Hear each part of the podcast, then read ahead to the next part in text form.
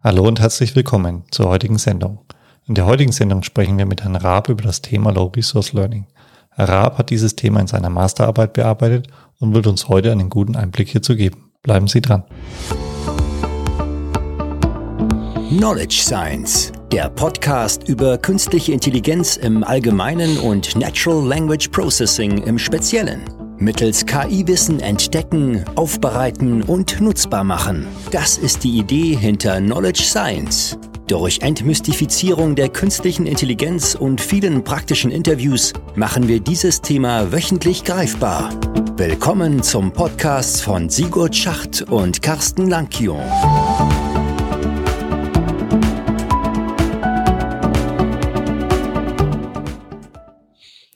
Hallo Herr Raab, hallo Carsten. Ja, hallo Sigurd und, und herzlich willkommen Herr Raab. Hallo, vielen Dank. Schön, dass Sie da sind. Seit, ja, seit langer Zeit mal wieder ein Interview. Genau so ist es. Und dann zu so einem schönen Thema, Low Resource. Ja, ein, ein ganz, ganz spannendes Thema. Ich meine, äh, der, der, der lang ausgeschriebene Text Ihrer, Ihrer These ist ja Untersuchung von Low Resource Learning im Kontext von NLP zur Unterstützung einer nachhaltigen KI.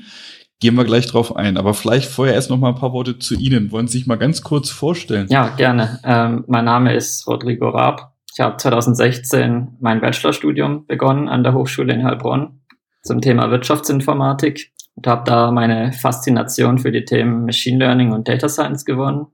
Habe dann auch meine Bachelor-Thesis geschrieben über das Thema der Kurztextklassifikation und dann habe ich ähm, mein Wissen noch vertiefen können im Masterstudium, das ich daran angeschlossen habe, wo ich dann eben in meiner Thesis, äh, wie Sie schon gesagt hatten, das Thema Low Resource Learning näher erforscht habe.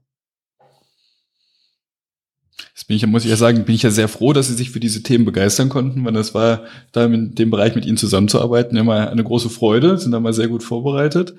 Ähm, jetzt haben wir hier diesen Aufhänger vielleicht nochmal klar, Hauptthema Low Resource Learning, aber nachhaltige KI.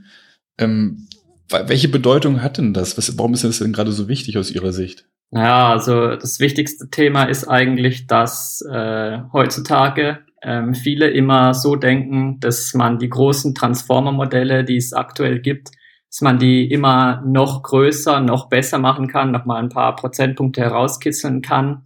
Letztendlich muss man sich aber auch auf der anderen Seite überlegen, was das für Auswirkungen haben kann. Ähm, es gab mal eine Statistik, die eine Forschergruppe herausgebracht hat, ähm, die ist mittlerweile jetzt auch schon drei Jahre alt. Da haben sie mal versucht, äh, in Relation zu setzen, was, ähm, was ähm, so ein großer Transformer für Emissionen generieren kann, inklusive einer Neural Architecture Search und allem drum und dran. Und da haben sie zum Beispiel festgestellt, dass das äh, 315 Flugreisen entspricht von New York nach San Francisco für eine Person oder 55 Menschen im Jahr im Durchschnitt oder fünf Autos über die gesamte Lebensdauer inklusive Treibstoff. Und ja, das war im Jahr 2019 und jetzt haben wir ja schon mittlerweile die nächste Generation an äh, Sprachmodellen wie GPT-3 und GPT-4 kommt jetzt auch bald und wird auch noch mal größer sein. Und daran merkt man einfach, ähm, dem Ganzen sind aktuell gar keine Limits gesetzt. Und deshalb ist es einfach auch wichtig, mal von der anderen Seite zu betrachten, ähm, nicht immer nur auf die Performance zu gucken, sondern auch, welche Auswirkungen ähm, dieses Streben nach immer besserer Performance auch haben kann. Herr Raab, ich finde es super spannend, was Sie da gerade sagen, dass man das mal aus der Nachhaltigkeitsperspektive sieht. Weil es ist ja auch gerade aktuell die große Diskussion, die man immer wieder sieht, dass man in Europa ein eigenes sozusagen großes Rechencluster oder ähnliches braucht und eigene europäische Riesennetze bauen soll und so weiter. Und das ist ja eigentlich gerade so ein bisschen kontraproduktiv, wie Sie es gerade gesagt haben, in Bezug auf Nachhaltigkeit, Klimaschutz und Wiederverwendung. Ja, also deswegen toll, dass Sie sich in die Richtung ähm, ja, informiert haben und dann natürlich das auch erforscht haben. Ja. Prima. Von der Motivation her haben wir jetzt so ein bisschen was gehört. Jetzt die Frage natürlich, Sie haben schon gesagt, die Transformer-Modelle sind natürlich da sicher ein, ein großer Hebel, weil die natürlich relativ viel Ressourcen brauchen. Ja. Ähm, aber Sie haben, glaube ich, auch ein bisschen in, in verschiedene Richtungen geguckt, glaube ich, wenn ich das richtig weiß, oder? Ja, definitiv sind ja äh, nicht nur die Transformer-Modelle, äh, die äh, diese großen ähm, diese großen Emissionen verursachen, sondern äh, es gibt ja auch äh, die Data Centers, äh, die gekühlt werden müssen, die auch ähm, ein großes, äh, einen großen Beitrag dazu leisten, Ähm, und generell äh, bei jedem Modell muss man sich erstmal hinterfragen, ob äh, das, was man da eigentlich macht, gerechtfertigt ist. Ich meine, äh, Training und Tuning von solchen großen Modellen, das kann natürlich auch Wochen und Monate dauern und entsprechend ähm, steigt dann auch ähm, der Emissionsanteil exponentiell an. Und ähm, genau, also daher muss man immer ähm, das im Hinterkopf behalten, wenn man äh, gerade dabei ist, sein neues Modell zu entwickeln. Ja, also wahrscheinlich der eine Punkt, macht man es überhaupt oder braucht man es in dieser Größe? Und der andere ist, wenn es viele Leute immer wieder machen, anstatt vielleicht auf Erfahrung aufzubauen. Das, glaube, so ein Thema haben Sie ja auch, auch adressiert.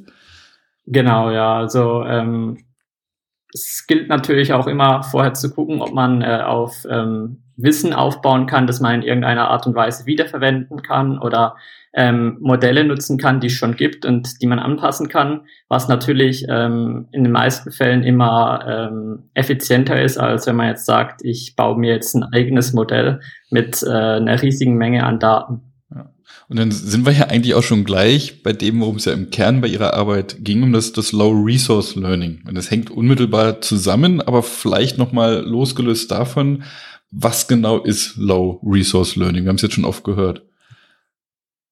Genau, und äh, zu dem Begriff gibt es eigentlich keine klare Definition. Man kann es mal ein bisschen auseinandernehmen. Also das erste Wort ist ja low. Dann kann man sich fragen, was heißt low? Das kann man schon gar nicht sagen weil es einfach extrem stark aufgabenabhängig ist. Ähm, ob man jetzt äh, Post-Tagging macht oder ob man jetzt ein Machine Translation Modell äh, baut, die Anzahl an Tokens, die dafür notwendig ist, ähm, die gelabelt sind, ist sehr unterschiedlich. Also das reicht in der Forschung, dass manche Aufgaben bei 1000 gelabelten Tokens als Low Resource gesehen werden, bis zu 100.000 gelabelten Tokens.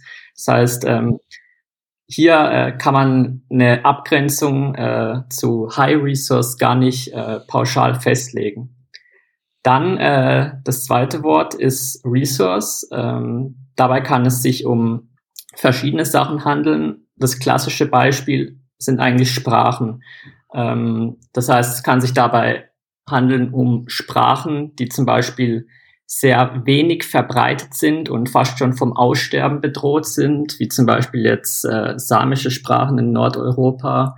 Oder es kann sich dabei handeln um Sprachen, die durchaus weit verbreitet sind, aber die einfach äh, sehr selten in der Forschung adressiert werden und zu denen es wenige Ressourcen gibt. Oder es kann sich auch handeln um eine Domänensprache, also wenn man äh, in einer sehr spezifischen Domäne unterwegs ist, dann ist das eigentlich schon quasi auch wie eine neue Sprache, weil einfach das Vokabular so unterschiedlich ist.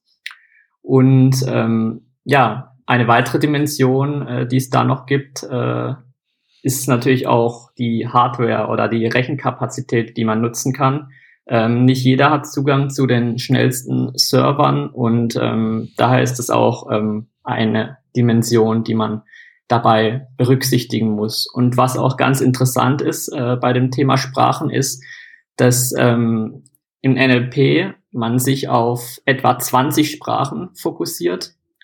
Ganz klar, Priorität ist natürlich Englisch, aber es gibt äh, über 300 Sprachen, die von mehr als einer Million Muttersprachlern gesprochen werden. Und da sieht man einfach das äh, Potenzial, das da verloren geht, wenn man äh, diese Sprachen nicht adressiert. Ich meine, das, das Thema Daten und Sprachen äh, greifen wir gleich nochmal tiefer auf. Vorher vielleicht nochmal diesen Aspekt der, der Hardware. Ähm, Sie haben es ja angesprochen, ja, nicht, nicht jeder hat diese Ressourcen. Das wirft ja auch wieder so eine Frage der, der Ethik auf in der KI. Man schließt man nicht ganze Menschen, Menschengruppen, Forscher letztendlich vom Zugang und Forschung in diesem Bereich aus? Und na, was kann man dagegen tun? Genau, ja. Und sag mal, werden wir jetzt hier an der Stelle nicht lösen können, aber insofern natürlich ein, ein wichtiges Thema. Wurde ja auch schon in einer unserer vor, vor, äh, vorhergehenden Folgen haben wir es ja auch schon adressiert mit dem, was der, was weiß Facebook mit dem OPT äh, ähm, ja veröffentlicht hat, dass man sagt, man hat Zugang zumindest zu gewisser Weise dieser Modellen, aber wir haben ja trotzdem die Ressourcen noch, noch nicht, um das äh, letztendlich zu nutzen und damit zu experimentieren. Gehen wir nochmal zu den Daten zurück. Also Sie hatten ja schon gesagt, klar, die Sprachen, es kann sein, dass es Sprachen sind, für die es generell einfach wenig gibt. Also ich, ich würde mal sagen, von, von Rohdaten sprechen. Das ist ja eine Dimension, die Sie auch definiert haben, dass die, das, das Sprachmaterial als solches schon mal wenig existent ist. Und ähm, das, das andere, oder halt in einer, in einer Ausprägung Domäne, die halt so vielleicht nicht so intensiv verfügbar ist. Und dann hatten Sie eine andere Dimension ja schon auch schon angesprochen. Gibt es denn aufgabenspezifische Label dafür? Also sprich, wenn wir jetzt übersetzen wollen, entsprechende Paare von, von also Texten in einer Sprache und der anderen oder wenn es um eine Textklassifikation geht. Na, und das ist ja, glaube ich, ein, ein wichtiger Punkt, dass man häufig haben wir viele Daten ne? und trotzdem aber wenig Ressourcen in Bezug auf die Label. Das war, glaube ich, ein anderer wichtiger Punkt. Genau, auf jeden Fall. Ähm, man kann eigentlich so drei äh, Faktoren ähm, auseinanderlegen, die bei so einem Low-Resource-Learning-Problem äh, ähm, eine Rolle spielen. Das ist einmal, ähm, wie Sie schon gesagt haben, die aufgabenspezifischen Labels in der Zieldomäne. Dann gibt es auch noch das Thema, ähm, wie viel ungelabelten Text habe ich denn auch noch zur Verfügung in meiner Domäne, weil ähm, in NLP einfach viele Methoden auf ähm, Input-Embeddings basieren, die eben auch auf ungelabelten Texten trainiert wurden. Und ähm, dann die, der dritte Faktor sind ähm, die zusätzlichen Daten, die man noch haben kann. Also ähm, was kann ich noch ähm, zur Hilfe ziehen, um ähm, ja den Mangel an Daten, den ich habe, zu relativieren.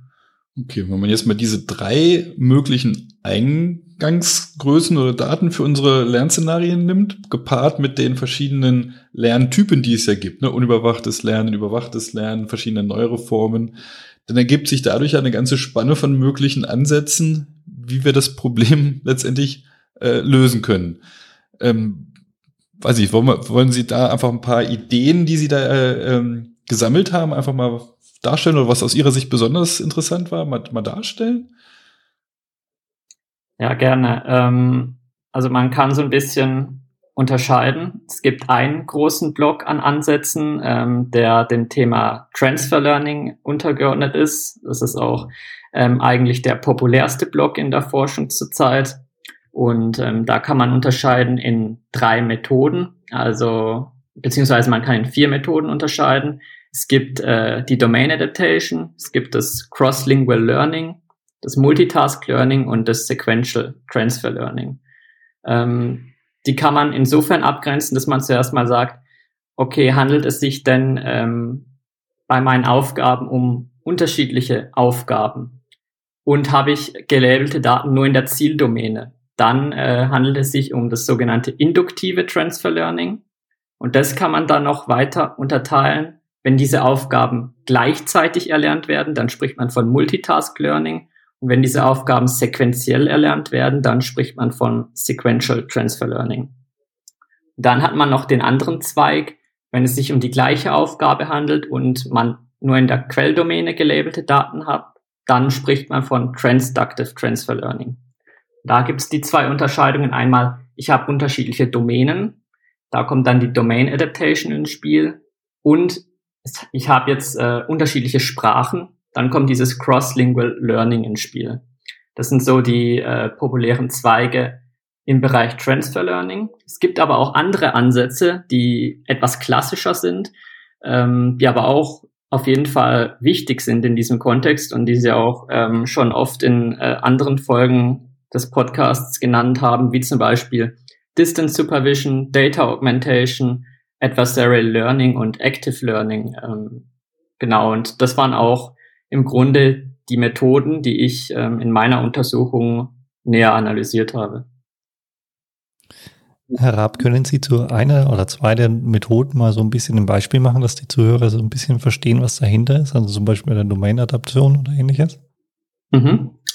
Also beim Thema Domain Adaptation geht es darum, dass man ähm, das Wissen ähm, was man, ähm, also bei Domain Adaptation muss man sagen, dass es heute sehr häufig mit äh, Sprachmodellen gemacht wird und die zur Hilfe genommen werden.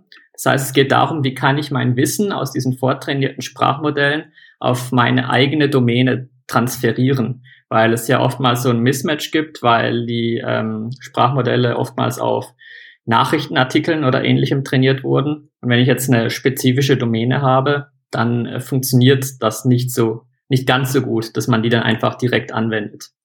Da gibt es dann verschiedene Möglich Möglichkeiten, die ich ähm, auch mal darlegen kann. Also eine Möglichkeit, die es gibt, ist, ähm, ich trainiere mir ein eigenes äh, Sprachmodell, einfach ähm, basierend auf meinen Daten, die ich habe. Aber hier ist natürlich klar, ähm, man braucht extrem viele Daten. Und ähm, dann kann man eigentlich auch nicht mehr von Low Resource Learning reden. Ähm, eine andere Methode oder die aktuell beliebteste Methode ist ähm, das sogenannte adaptive Pre-Training. Das heißt, ich nehme ein Sprachmodell und mache dann ein sogenanntes Domain Tuning. Dafür nehme ich alle ähm, meine Daten aus der Zieldomäne und ich nehme etwa die gleiche Menge an Daten aus meiner Quelldomäne, aber ungelabelt. Und da mache ich eben dieses adaptive Pre-Training damit und mache dann im letzten Schritt noch ein Task-Tuning hinten dran mit meinen gelabelten Daten aus der Quelldomäne. Und das ist äh, eigentlich aktuell der populärste und erfolgsversprechendste Ansatz, aber es gibt auch neuere Ansätze, die versuchen, da so ein bisschen ähm, was Neues zu probieren, zum Beispiel ähm, ein sogenanntes graduelles Feintuning, dass man sagt, ich trainiere mein Sprachmodell zuerst mit einer Mischung aus den Quelldomänendaten und Zieldomänendaten und dann mache ich ein graduelles Feintuning, indem ich den Anteil an Daten von meiner Quelldomäne immer weiter reduziere, bis ich nur noch auf Daten meiner Zieldomäne feintune. Also, um so einen Übergangsschock zu verhindern. genau, richtig. Und ähm, ja, ich denke, in naher Zukunft werden da auch ganz viele andere ähm, Möglichkeiten ähm, publiziert werden, weil es einfach ähm, ein sehr aktuelles Thema ist. Wie ich da mal kurz aufgreifen finde ich ein sehr, sehr spannender Ansatz. Ich meine, da kann man möglicherweise, für die Idee könnte ja sein, dass man verhindert, dass durch dieses schlagartige Ändern würde ja so ein Netz denken, oh, ich kann damit nicht mehr umgehen und verwirft ja quasi die ganze initiale Einstellung der Gewichte, so dass ich gar nicht mehr davon profitieren kann. Und durch so ein langsames Ausfaden kann man vielleicht eher dafür sorgen, dass, dass die, die, die Bedeutung der Gewichte, die ich schon erlernt habe, tatsächlich beibehalten und nur leicht angepasst wird. Gibt es denn da äh, schon, schon erste Erfahrungen, wie, wie gut das tatsächlich funktioniert? Genau, das war eigentlich auch die Motivation äh, hinter äh, der Forschergruppe, die dieses äh, Vorgehen ähm, ja, experimentell evaluiert hat und sie sind tatsächlich zu dem Ergebnis gekommen, dass äh, man dadurch einfach ein, ja, ähm, einen sanfteren Übergang sozusagen äh, herstellen konnte von der ursprünglichen Domäne zur Zieldomäne. Und sie konnten dadurch auch äh, neue Bestwerte erzielen. Ja, sehr spannend.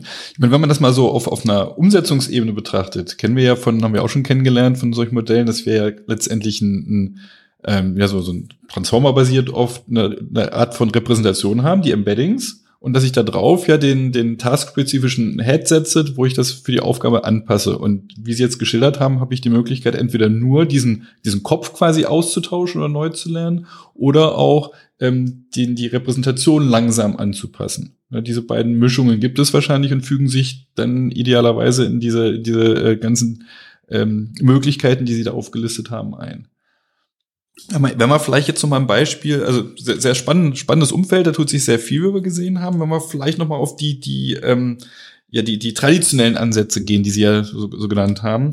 Ähm, welches davon finden Sie denn besonders interessant von, von den Beispielen, die Sie genannt haben? Vielleicht, und vielleicht können Sie uns zu dem einfach noch mal ein paar mehr, mehr Hintergrundinformationen geben. Mhm, gerne. Ähm, also zum einen das Thema Data Augmentation finde ich äh, persönlich sehr spannend, weil man da mehr erreichen kann, als viele denken, weil ähm, auf den ersten Blick wirkt das vielleicht ein bisschen naiv als Ansatz, aber ähm, wie ich erfahren konnte, war, äh, konnte man dadurch einfach sehr viel erreichen. Man muss natürlich bei, ähm, bei der Aufgabe, die ich untersucht habe, Named Entity Recognition, ähm, ein paar Sachen beachten. Ähm, das haben Sie ja auch schon in einer Folge des Podcasts ähm, explizit unter die Lupe genommen. Ähm, genau. Und einen anderen Ansatz, den ich sehr spannend finde persönlich, ist das Active Learning, weil man da einfach, ähm, ja, man labelt sozusagen nicht blind drauf los, sondern man lässt das Modell erstmal ähm, die Datenpunkte aussuchen, die am informativsten sind, basierend auf irgendwelchen Kriterien, ob das jetzt die Heterogenität eines Datenpunkts ist oder wie er die Performance des Modells verändert. Und ähm, so kann man einfach, ähm, sag mal, intelligent labeln und ähm, wie man in vielen Forschungsarbeiten gesehen hat, kann man dann schon mit 20 Prozent der Daten 98 bis 99 Prozent der Performance erreichen. Ähm, das heißt, wenn man den Labeling-Prozess effizienter gestalten möchte, dann ist das ein Thema, das sehr relevant ist und interessanterweise aktuell in der Forschung gar nicht so sehr aufgegriffen wird. Das ist ein wenig schade, weil auf der einen Seite ist es sozusagen natürlich Low Resource Learning, Nachhaltigkeit und so weiter. Aber dieser Punkt, der kombiniert ja sozusagen die Nachhaltigkeit mit der Wirtschaftlichkeit an der Stelle. Ja, ja. wenn man das aber mal so, so sieht, greifen diese verschiedenen Ansätze ja die unterschiedlichen Aspekte in den, ähm, in, in den verfügbaren Daten an. Also das heißt, wenn ich zum Beispiel Active Learning setzt ja voraus, dass ich schon in gewisser Form ein Modell habe und die ich dann einfach nur effizienter die, die Bereitstellung oder durch die Auswahl die Bereitstellung adressiere. Data Augmentation, einfach mal ganz plump gesagt, äh, erhöht einfach durch, durch künstliche Erzeugen mehr von mehr Daten die, die Datenbasis auf eine effiziente Art und Weise. Und ja, wir kennen ja alle diesen Artikel von, von Google, ne, The Unreasonable Effectiveness of Data. Das heißt, mehr Daten, qualitativ hochwertige Daten, bringen immer mehr als vielleicht noch mühsam an, an den Algorithmen dahinter noch umzubasteln. Und das Distance Supervision könnte man vielleicht auch mal sagen, kann oft auch so zu einer Art Bootstrapping dienen, dass ich auf vielleicht regelbasiert überhaupt erstmal erste Daten generiere. Und wenn man diese, diese verschiedenen Ebenen mal betrachtet, würde aus meiner Perspektive auf der Hand legen, dass man viele dieser Verfahren ja eigentlich kombiniert, weil sie schließen sich ja nicht aus. Und ich glaube, da haben sie auch einige Überlegungen an, angestellt in ihrer Arbeit.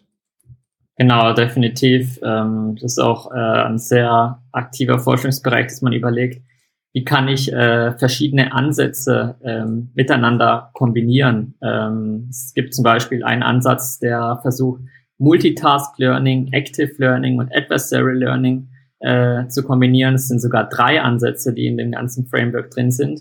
Ähm, was bei mir am besten funktioniert hat, war die Kombination aus Active Learning und Data Augmentation tatsächlich. Das heißt, dass man zunächst einmal ähm, guckt, was sind denn die informativsten äh, Datenpunkte, die dann labelt und diese dann nochmal weiter augmentiert.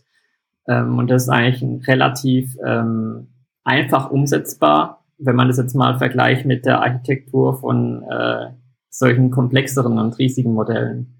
Und ja, aber da gibt's äh, grundsätzlich keine Beschränkungen, welche Methoden man miteinander ähm, kombinieren möchte. Also es ist äh, theoretisch alles denkbar. Genau, lässt sich gut kombinieren, weil sie halt unterschiedliche Ebenen der, des Lernprozesses und der, der Daten ja angehen. Insofern eigentlich ideal dafür geeignet. Von dem Thema her, Sie sind ja auf das Named Entity Recognition eingegangen in Ihrer Arbeit und haben es unter dem Kontext be bezogen. Ja. Ähm, wenn Sie so zusammenfassen müssten und sagen müssten, Sie würden jetzt so ein Projekt machen müssen, was würden Sie so als erstes nehmen?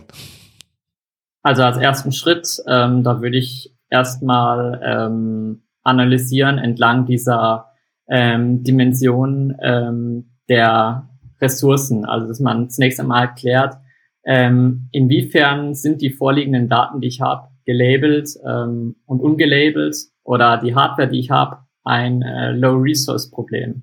Und ähm, da erstmal ein Verständnis darüber zu haben, ist sehr wichtig, um dann ähm, in den nächsten Schritten zu analysieren, wie man weiter vorgehen möchte. Ähm, in dem zweiten Schritt kann man dann ähm, grundsätzlich sagen, würde ich äh, das Labeln der Daten empfehlen, weil ähm, eine Forschungsarbeit hat auch untersucht, wenn ich ein sehr geringes Budget habe, was lohnt sich dann mehr? Soll ich dann lieber labeln oder soll ich dann lieber ähm, ins Pre-Training investieren mit der entsprechenden Hardware? Und ähm, da ist eben rausgekommen, dass es sich am Anfang immer lohnt, wenn man zunächst alles, was man hat, ins Label investiert, auch wenn es nicht wirklich Spaß macht, aber der Effekt ist einfach signifikanter dadurch entsteht.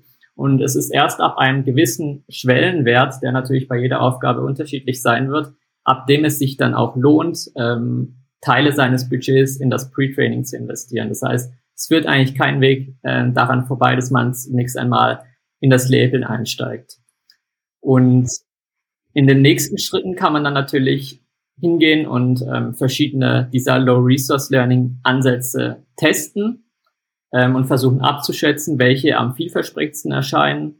Da muss man natürlich auch analysieren, wie spezifisch ist meine vorliegende Domäne oder Sprache oder wie erfolgsversprechend erscheint eine direkte Anwendung von Off-the-Shelf-Modellen oder muss ich die anpassen. Ähm, in dem nächsten Schritt muss man dann natürlich auch den Ressourcenaufwand bewerten, wenn man ein nachhaltiges Modell machen möchte. Ähm, da hilft es zum Beispiel, ähm, Schwellenwerte vorzudefinieren, ähm, die nicht überschritten werden dürfen beim Training und Tuning eines Modells. Da gibt es auch Tools, die man dafür einsetzen kann, wie zum Beispiel den Carbon Tracker, der ähm, da immer parallel mitverfolgt, wie viele Emissionen gerade generiert werden und der auch in der Lage ist, das Training dann zu stoppen, wenn da was überschritten wird. Und in der letzten Phase ähm, ist es dann nur noch die Evaluation und auch ähm, die Veröffentlichung des Wissens ähm, angesagt. Also das wäre so das Vorgehensmodell, das ich äh, vorschlagen würde. Sehr spannend, aber, aber leider, leider ist das, glaube ich, nicht das, was die meisten hören wollen. Wir sollen mit dem Labeln anfangen. Ja, ich, das, da wollte ich nämlich so gerade schmunzeln, ähm, oder war gerade am Schmunzeln, wenn, wenn man mal überlegt, wie viel Forschung ja in diese ganzen Verfahren und äh, jetzt auch wie Low Resource Learning reingesteckt wird, wenn man überlegt, Mensch, all ihr Forscher, äh, labelt doch einfach nur noch. Es wären wir vielleicht weiter als jetzt, als wir es aktuell gerade sind. Aber ja klar, das ist das Mühsame, das möchte man sich ersparen und, und versucht halt Wege zu finden, auch, auch diesen Labeling-Prozess ja äh, zu umgehen. Das ist ja ein bisschen gewisserweise das, das Bootstrapping mit dem Distance Supervision, dass ich halt andere Quellen noch irgendwie versuche auszunutzen, adressiert ja auch so einen Aspekt, trotzdem Label zu haben, weil man weiß, dass sie wichtig sind. Aber genau, das ist diese Erkenntnis. Aber das bringt mich noch zu einem anderen Punkt, wenn man das mal weiter verfolgt. Und zwar wissen wir ja, dass ähm, ja, natürlich, solche Deep Learning-Ansätze brauchen halt einfach viel Daten, weil sie einfach eine Unmenge an Parametern haben. Um da sinnvoll was zu lernen und kein Overfitting zu haben, brauche ich viele Daten. So. Was spricht denn jetzt äh, dafür, grundsätzlich nur diese Modelle zu nehmen oder vielleicht auch mal zu sagen, nee, Moment, einfachere Modelle profitieren ja vielleicht erst nochmal viel mehr von diesen äh, Lernszenario mit, mit Low Resource Learning, sollte ich nicht die in der Zwischenstufe noch vielleicht einfachere Modelle zu nehmen und dann im Übergang erst komplexere? Genau, also das ist eigentlich so die zentrale Herausforderung im Low Resource Learning, dass ähm, äh, die moderneren Methoden eigentlich erst dann auftrumpfen, wenn man nicht mehr wirklich ein Low Resource äh, Learning Problem hat. Ähm, deshalb ähm, performen aktuell nicht neuronale Methoden für solche Probleme ähm, noch ein Stück besser. Aber ähm, es ist ähm, ein sehr aktiver Forschungsbereich. Es gibt jetzt auch nächsten Monat äh, wieder eine Konferenz zum Thema Deep Learning Ansätze für Low Resource Learning. Und ähm, daher ähm, ist es auf jeden Fall ein Bereich, der, denke ich, in den nächsten Jahren viele neue Ansätze hervorbringen wird, wie man auch mit Deep Learning Methoden äh, solche ähm, solche Ansätze mit wenigen oder sehr spezifischen Daten besser ähm, bewältigen kann. Es ist einfach ein neuer Denkansatz, den man eigentlich nicht hatte vorher. Eigentlich ging es vorher nur darum, dass man äh, immer besser wird, was man hatte, immer neue State-of-the-Art-Ergebnisse erzielt. Aber jetzt äh, schaut man einfach auch mal, äh, wie kann ich denn möglichst viel aus äh, sehr wenig herausholen. Ich denke mal, das ist eine gute Zusammenfassung, ein gutes Schlussstatement. Absolut. Ja, wahnsinnig spannende Arbeit, die Sie geschrieben haben und ähm, was Sie da herausgefunden haben. Auch danke für dieses Gespräch jetzt. Ähm, sehr erleuchtend, auch für uns, ja, glaube ich, Carsten, oder? Ähm, äh, obwohl wir die Arbeit gelesen haben. Also deswegen ist es auch nochmal schön, ähm, da auch nochmal im Gespräch zu sein und das nochmal zu hören. Und ich denke, da werden wir noch immer wieder Themen in den nächsten Wochen auch dazu hören, weil es ist einfach das große Thema, dass man natürlich auch ressourcenorientiert und wirtschaftsorientiert natürlich solche Modelle, solche Verfahren anwenden muss. Und dann kommt es immer mehr in den Fokus. Ja, ganz klar. Ja, vielen, ja, Dank, vielen Dank. Ja, vielen Dank, dass Sie hier sein und, ähm, und ich hoffe, dass die Zuhörer nächste Woche wieder dabei sind, ähm, wenn wir dann über weitere spannende Themen ja. reden, oder Carsten? Und was das müssen wir uns noch ausdenken, ne? genau. Von daher bleiben Sie dran, bleiben Sie gesund. Eine jo. schöne Woche. Ciao. Machen Sie es gut. Tschüss. Das war eine weitere Folge des Knowledge Science Podcasts. Vergessen Sie nicht, nächste Woche wieder dabei zu sein. Vielen Dank fürs Zuhören.